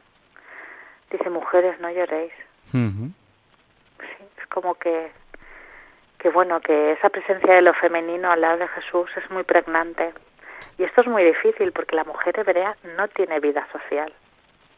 Entonces, esto de salir a la calle porque sí me voy a pasear, pues no, no es una concepción del año 2000, o sea, de hace 2000 años, disculpa. Entonces, es, es, muy interesante por eso, porque continuamente la, la presencia en femenino está alrededor de Jesús y en los momentos más, más duros. Y bueno, pues a la primera mujer que se le, a la primera persona que se le aparece tras su resurrección precisamente es a una mujer. Entonces todo este tipo de cosas demuestran una sensibilidad exquisita hacia la figura de Jesús, que por supuesto quien transcribió los textos en latín, que creo que fue San Jerónimo, pues pecaba más bien de misógino que otra cosa con lo cual todavía pone más en valor esa, esa realidad palpable para mí, que es eh, tener una figura que nos enseña que la, la, verdadera moneda de cambio entre las personas es, es el amor. Una reflexión interesante. Eh, me, he sonreído porque lo estaba yo pensando el momento en que lo ha dicho. Digo, la, primera persona a la que Jesús se, se apareció es, es, una mujer, ¿no? Y luego eh, en todo el Evangelio, en todo el Evangelio, eh, Jesús pone, pone muy en valor a, las mujeres y sobre todo a María, ¿no? Bueno, ¿cuántas, ¿cuántas emisoras hay con, con, con el nombre de, de, mujer? Pues Radio María. Qué más claro, pero porque de alguna manera Cristo nos ha dejado ese, ese mensaje también, ¿no? nos ha dejado muchos, muchos mensajes, pero es ese, ese mensaje, ¿no? esa, esa, esa unión que tenía y que usted ahora mismo está poniendo aquí, aquí en valor. Muchísimas gracias, porque ya no da tiempo a más, porque estaremos hablando todavía la otra hora que, que, que, tiene, que tiene diálogos con la ciencia, pero un tema interesantísimo. Pues muchísimas gracias Muchísimas gracias a, vosotros. Felices días. Gracias, Javier. Nada, felices días de Semana Santa, feliz Pascua, de Resurrección. Y si sigue investigando en este tema, porque bueno, ahora se ha doctorado usted, pero supongo que seguirá investigando, aquí tiene un programa y una emisora que, que tienen mucho que, escuchar de usted y mucho que, aprender de usted. En Diálogos con la Ciencia buscamos la verdad y, bueno, pues en otros programas se basan un poco más en filosofía o en teología. En Diálogos con la Ciencia, dado que yo no soy ni filósofo ni estudio teólogo, ni estudio teología, perdón, pues, pues queremos tirar un poco más de, esa línea de la ciencia y usted hoy nos ha abierto los ojos, nos ha, nos ha hablado de cosas interesantísimas y cómo pues la ciencia nos hace llegar a conclusiones impactantes. Muchísimas gracias. Pues muchísimas gracias a todos los radioyentes y, y amor y luz para, para todas las personas que nos oyen. Muchas gracias. Buenas noches. Gracias. Buenas noches. Y Luis Antequera nos explica por qué hoy no es un día cualquiera. It's a lovely day today, and whatever you've got to do, I'd be so happy to be doing it with you. But if you've got something that must be done, and it can only be done by one, There is nothing more to say except it's a lovely day for saying it's a lovely day.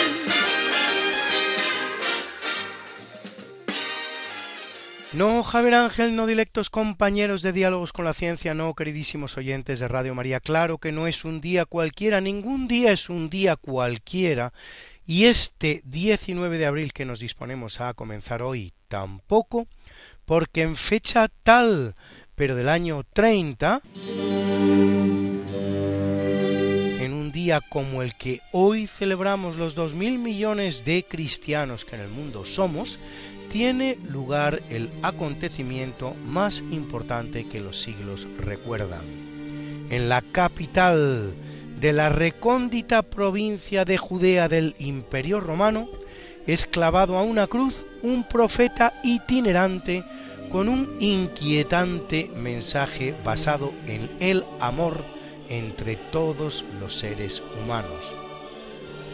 La ciudad se llama Jerusalén y él se llama Jesús de Nazaret. Lo más llamativo del caso es que, a pesar de que su muerte en la cruz es un hecho incontrovertible que todos pudieron certificar de primera mano, será visto vivo tres días después en distintas partes de Israel, desatando con su resurrección la revolución más fabulosa que la historia de la humanidad recuerda.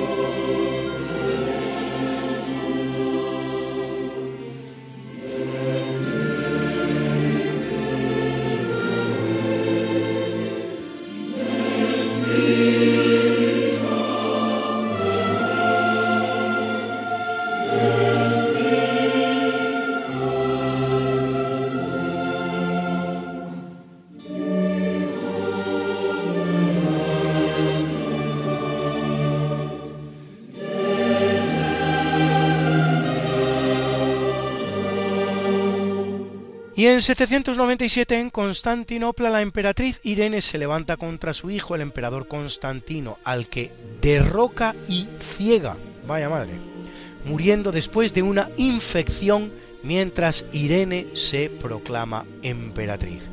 Y en 1528 las Cortes reunidas en Madrid juran a Felipe II heredero de los reinos de España. En 1529 en Alemania, los representantes de una serie de ciudades protestan contra el edicto de Worms, que declara hereje a Lutero. Una protesta que les valdrá precisamente el nombre de protestantes.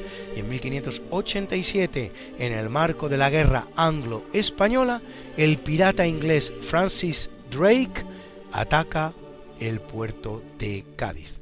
Al final, la guerra se saldará con dos respectivos fracasos, el de la Armada Española en 1588 y el de la Contraarmada Inglesa en 1589. De idéntica magnitud, este último, si no superior, aunque la historiografía actual solo dé cuenta del primero y dentro del capítulo siempre fecundo de las fundaciones españolas en América, en 1593 Francisco de Argañaraz funda San Salvador de Velasco en el valle de Jujuy, en la actual Argentina.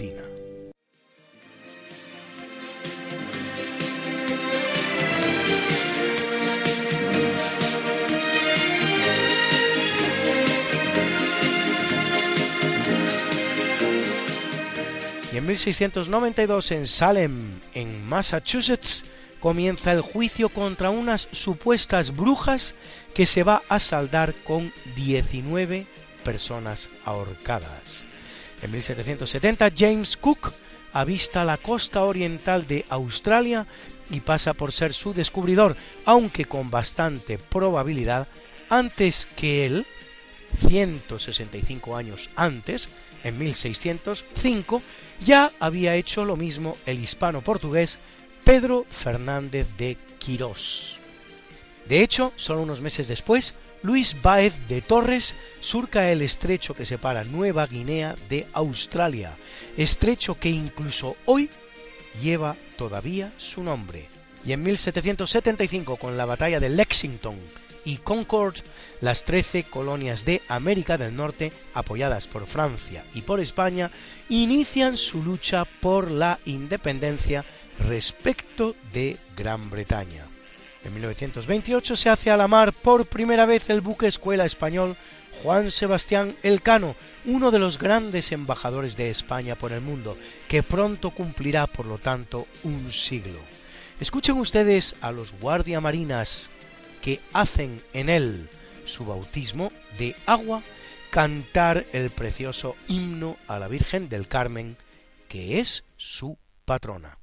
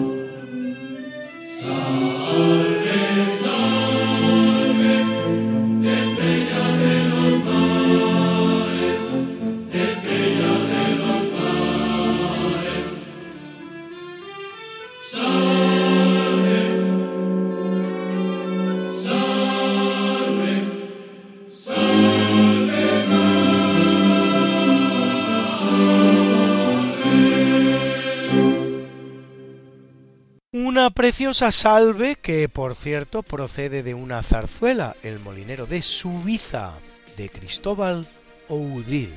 Y en 1941 se crea en Madrid el Museo de América con 25.000 piezas, entre las cuales el Tesoro de los Quimbayas, aunque las mejores se quemaran en el desgraciado incendio de los Reales Alcázares de Madrid en 1734.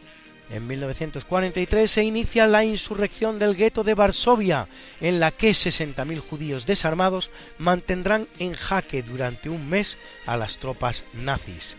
La batalla de Varsovia será una de las más duras de la Segunda Guerra Mundial y de las más injustas. La ciudad será destruida en su práctica totalidad y en 1944 los rusos supuestamente liberadores dilatarán su entrada en ella para que los nazis puedan terminar con su trabajo de destrucción y muerte. Malos unos, peores los otros. Y en 1961, con la muerte de 100 soldados y la captura de 1200, se rinde el ejército que, apoyado por Estados Unidos, había desembarcado dos días antes en la bahía de Cochinos, en Cuba, para castrar la revolución castrista, sin, por supuesto, conseguirlo. En 1991 Puerto Rico es galardonado con el Príncipe de Asturias de las Letras 1991 por su ejemplar defensa del idioma español, declarado único idioma oficial del país.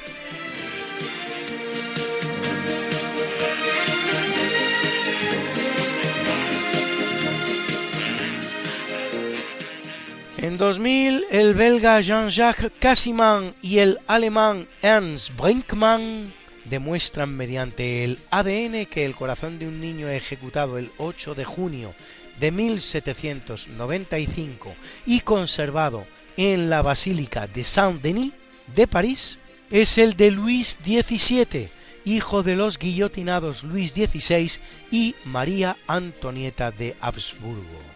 El sucesor del niño, una vez depuesto Napoleón, será su tío Luis XVIII, nacido Luis Estanislao y hermano del decapitado Luis XVI, nacido Luis Augusto. Por cierto, igual que quien hoy y ahora se dirige a ustedes. Y en 2005, Joseph Ratzinger más conocido como Benedicto XVI, es electo vicentésimo sexagésimo quinto papa de la Iglesia Católica, que lo es durante ocho años, los que van de 2005 a 2013. Extraordinario teólogo, gran amante de España que visitará nada menos que cinco veces y decidido impulsor del ecumenismo, será el primer papa en muchos siglos que abandone el solio pontificio mediante abdicación. Felicidades pues, santidad, en tan señalada fecha. Desde este nuestro programa Diálogos con la Ciencia.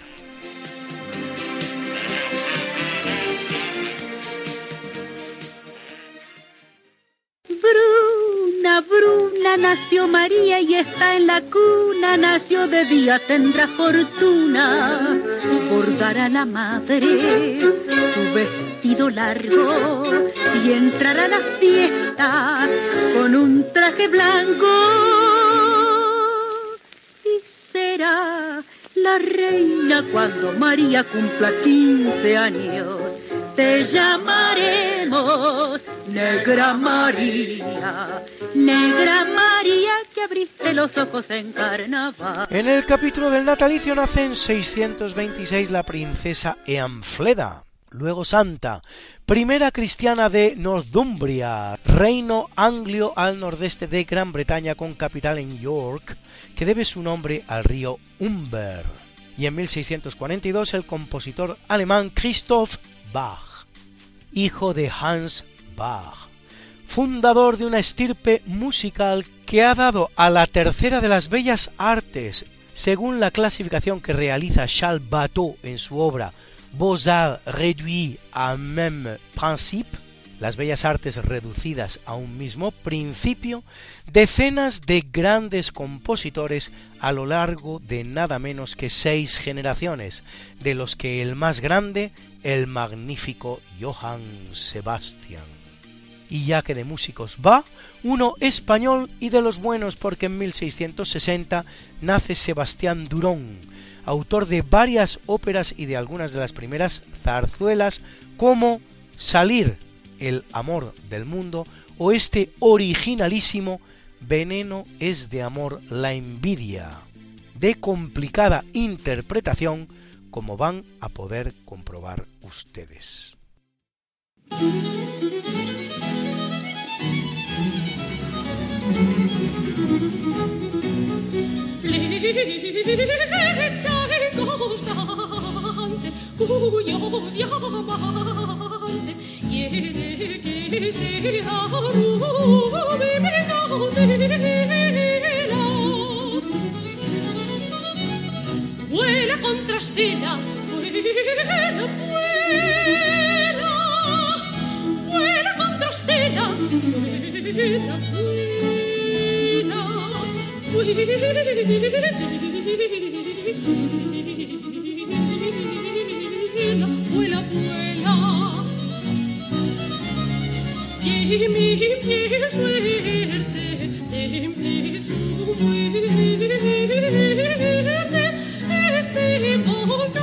que me abraza y me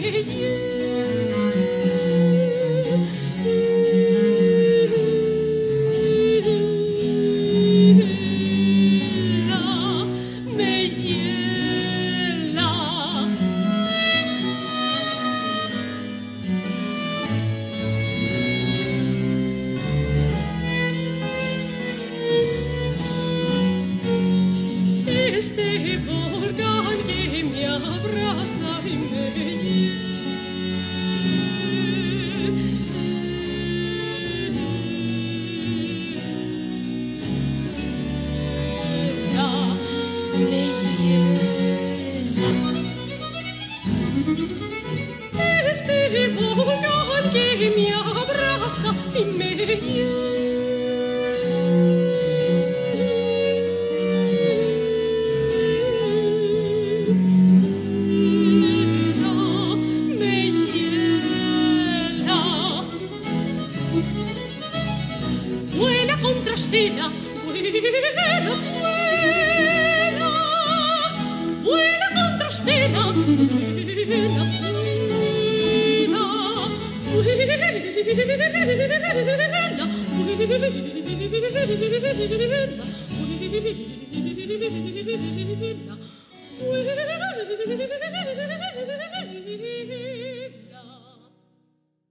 es el aria flecha inconstante, zarzuela veneno es de amor la envidia, Sebastián Durón. Y en 1772 el que nace es David Ricardo, pionero de la ciencia económica, británico de origen sefardí, autor de la obra Principios de economía política y tributación y de teorías como la ley de la renta diferencial o la ley de la ventaja comparativa y ya que de economistas va, en 1832 el economista, matemático y escritor español José Echegaray, Nobel de Literatura 1904, autor de obras como El hijo de Don Juan o Mancha que limpia.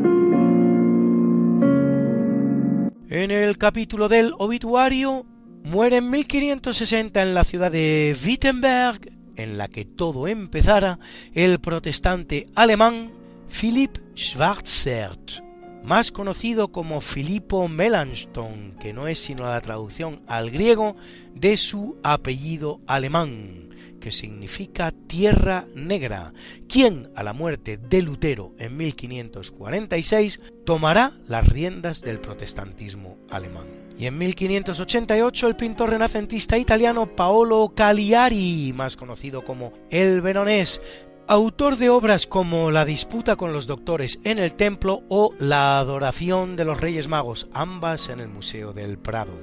Y en 1689 en Roma, donde reside desde su conversión al catolicismo y posterior abdicación, Cristina de Suecia reina desde 1632 hasta 1654 la importantísima colección de obras de arte que realizará una vez en Roma es propiedad al día de hoy del madrileño Museo del Prado. Y en 1824, mientras combatía en Grecia por la independencia del país respecto del imperio turco, el poeta romántico inglés George Gordon Byron, más conocido como Lord Byron, autor de obras como Caín.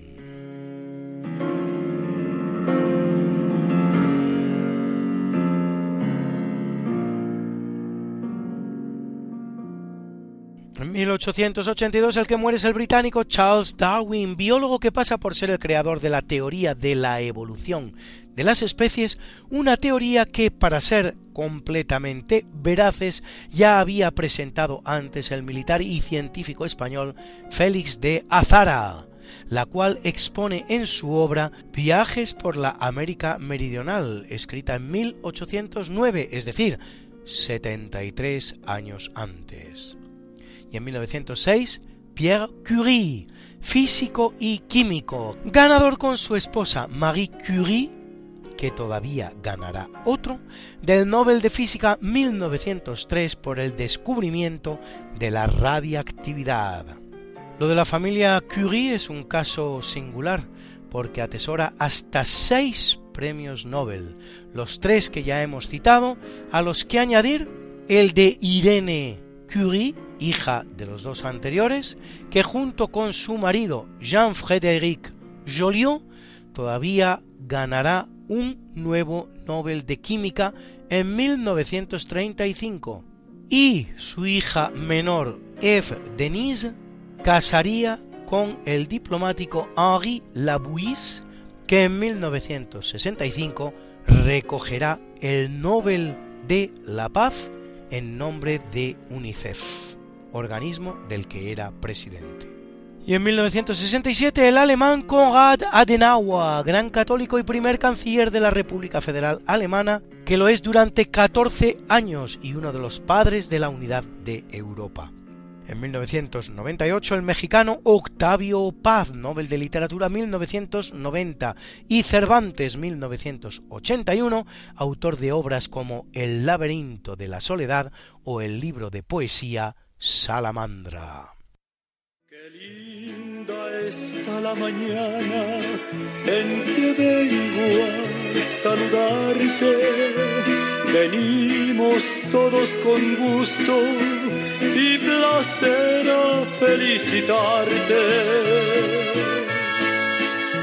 El día en que tú naciste, nacieron todas las flores.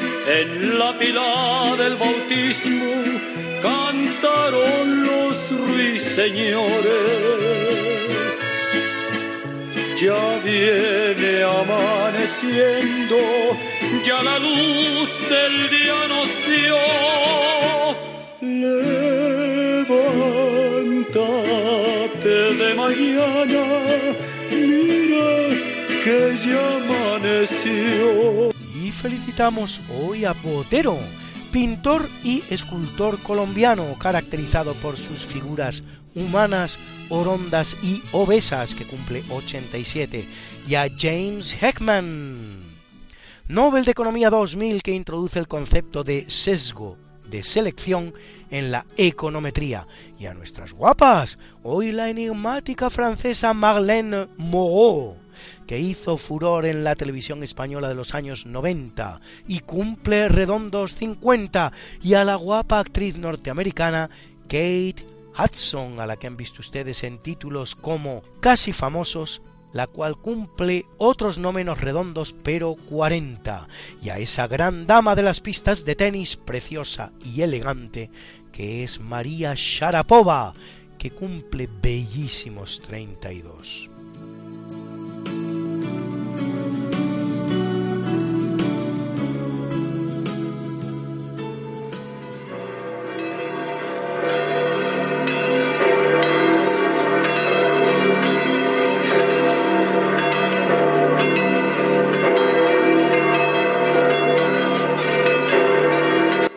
Celebra la Iglesia Católica a León IX, Papa, y a Vicente Hermógenes, Cayo, Expedito Aristónico, Rufo, Gálata, Sócrates, Dionisio y Panfucio, mártires.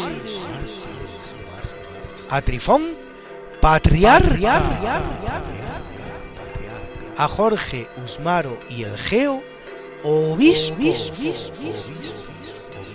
a Timón, diácono, y a Crescencio, confesor. Y como yo sé que a muchos de ustedes les gustan estas efemérides, pues pueden ustedes consultarlas como siempre en el medio Religión y Libertad, en la columna En Cuerpo y Alma, donde las colgamos para ustedes cada semana. something that must be done, and it can only be done by one. There is nothing more to say, except it's a lovely day for saying it's a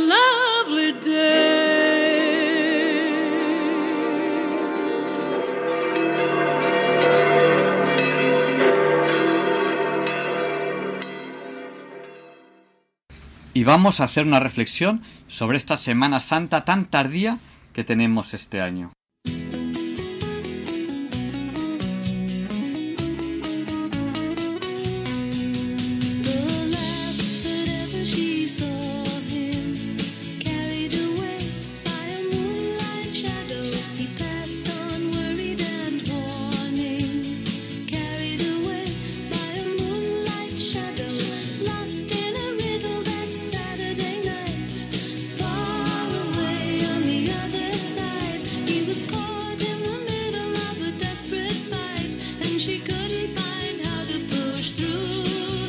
La mayoría de ustedes se preguntan, sin duda, por qué las fechas de la Semana Santa son tan oscilantes y por qué hay Semanas Santas que caen en marzo, otras caen en abril, unas son muy tempranas y otras son muy tardías.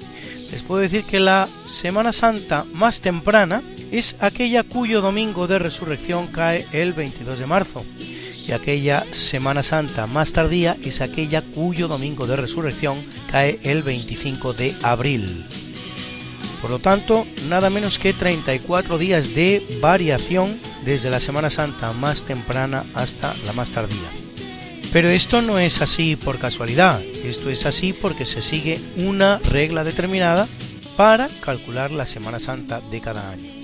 Esta regla fue determinada en el concilio de Nicea, en tiempos muy tempranos del cristianismo, es decir, en el año 325, donde se determinó que cada año la Pascua de Resurrección se celebrará el primer domingo que sigue a la primera luna llena que sigue al equinoccio de primavera. El equinoccio de primavera cae entre el 20 y el 22 de marzo, 20, 21 o 22 de marzo. El día siguiente ya sería lo que se llama la luna llena pascual. Y el primer domingo siguiente a esa luna llena pascual sería el domingo de resurrección.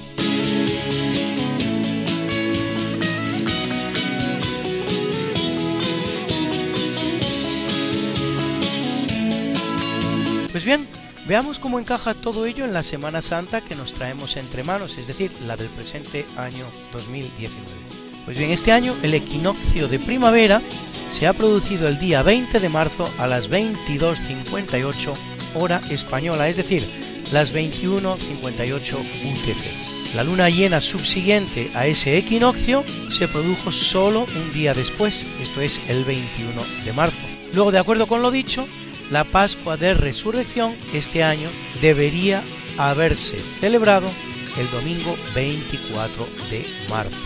Lo cierto, sin embargo, es que no ha sido así, y por el contrario se va a celebrar el domingo 21 de abril.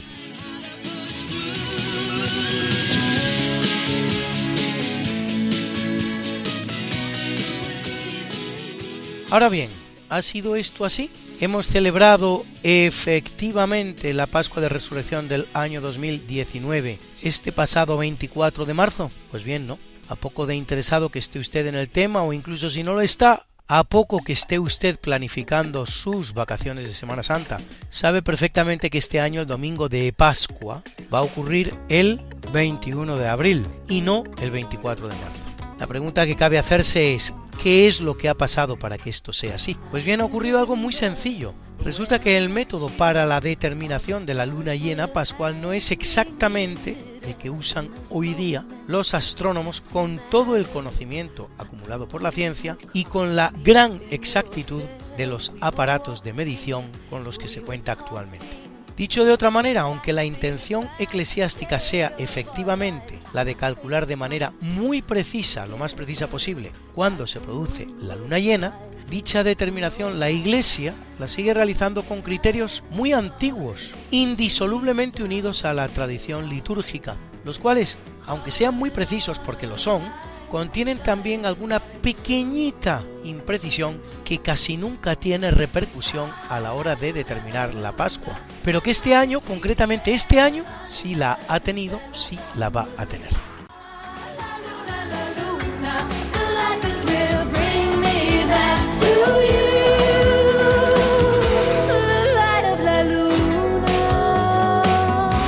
El método utilizado por la Iglesia para la determinación de la luna llena pascual es el de unas tablas que se basan en el ciclo Enea de o ciclo metónico. La primera denominación, Enea de hace referencia a su contenido, que gira en torno al concepto 19, Enea de Ceteris 19. La segunda hace honor a su creador, el astrónomo griego Metón de Atenas, y es que el gran astrónomo ateniense observó que 19 años, Enea de se correspondían casi exactamente con 235 ciclos lunares, un cálculo que introdujo en el año 432 a.C., nada menos, en el calendario ático lunisolar, sin poder llegar a calcular por falta de medios, para la absoluta y total precisión, que esos 19 años duran unas dos horas menos que los 235 ciclos lunares. Pues bien, es esa mínima diferencia de dos horas que puede representar el cambio de fecha de la luna llena de un día al siguiente, es la que ha producido que este año la luna llena primaveral astronómica, la que calculan los astrónomos con su extraordinario instrumental, no coincida con la luna llena pascual metónica, la de Metón de Atenas. Y mientras aquella se ha producido el pasado día 21 de marzo, la astronómica, la metónica ha ocurrido unas horas antes, pero ya el 20 de marzo, por lo que no ha sido posterior a la fecha del equinoccio, sino simultáneo, y se impone, por lo tanto, esperar a una nueva luna llena para determinar la Semana Santa, que en este caso ha tenido lugar tal día como hoy, viernes 19 de abril, y en consecuencia con ello determinar cuál es el domingo en el que los cristianos celebraremos la Pascua un domingo que no es otro que el que cae pasado mañana, este próximo 21 de abril.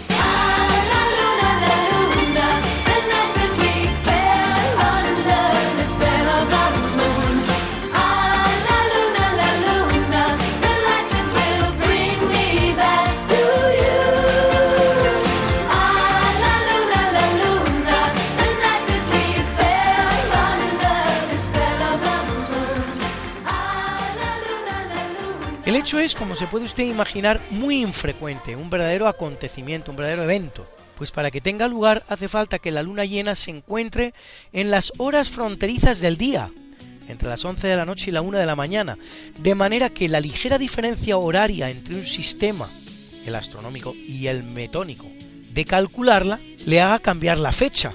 Y hace falta también que el equinoccio primaveral se halle sumamente cerca de la luna llena que le sigue, nunca más de un día, como para que ese cambio de fecha de la luna llena, por un solo día, afecte además a su condición de luna pascual por el hecho de ser simultánea o posterior al equinoccio primaveral. Y sin embargo, son esas dos circunstancias, exactamente esas dos, las que han coincidido este año. Haciendo un cálculo de probabilidades, esto no debería ocurrir más de una vez cada 400 años, pero no de una manera regular, de forma que podemos decir que en el año 1962, es decir, hace poco más de 50 años, 57, ya ocurrió, pero también podemos decir que a lo mejor no vuelve a ocurrir en 700 u 800 años. De media ocurre una vez cada 400 años,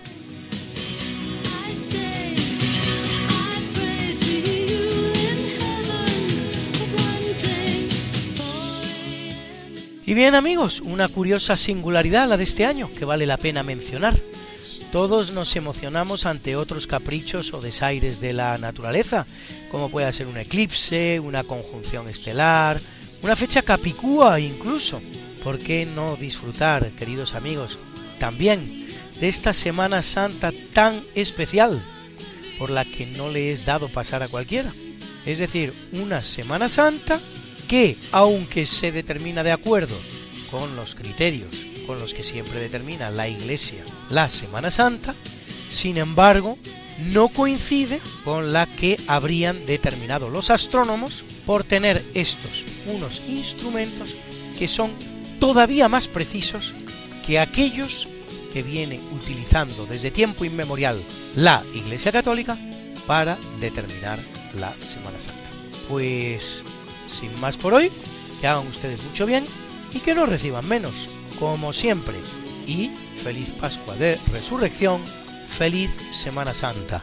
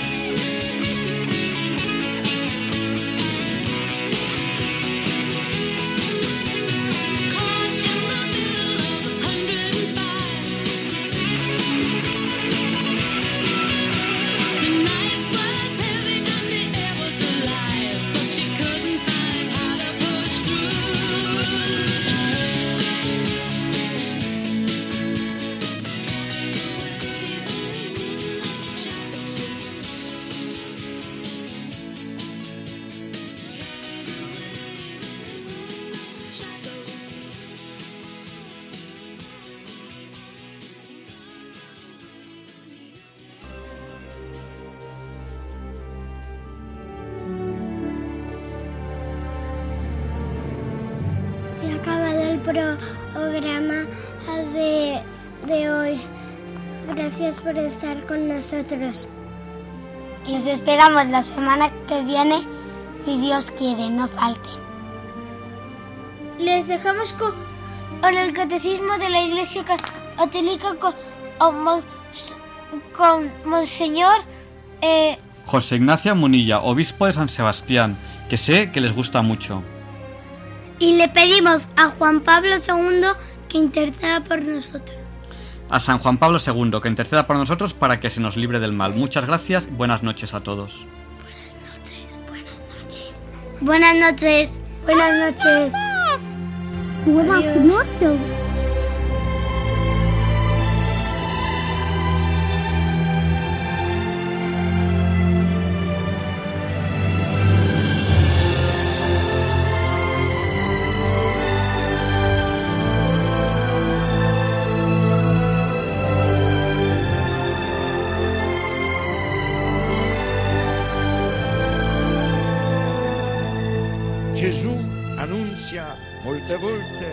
Paternità di Dio nei riguardi degli uomini, riallacciandosi alle numerose espressioni contenute nell'Antico Testamento. Per Gesù Dio non è solamente il Padre di Israele, il Padre degli uomini, ma il Padre suo, il Padre mio. Pater noster, e sinceri, santi vice tu, no ventù, advenia regnum tu, iad voluntas tua, sicur in cielo ed in terra. Pane nostrum quotidianum, Dano visorie, che dimitte nobis le vita nostra, sicure le nostre vittime, e vitoribus nostri, et ne nos induca in tentazione, sed libera nos a malo.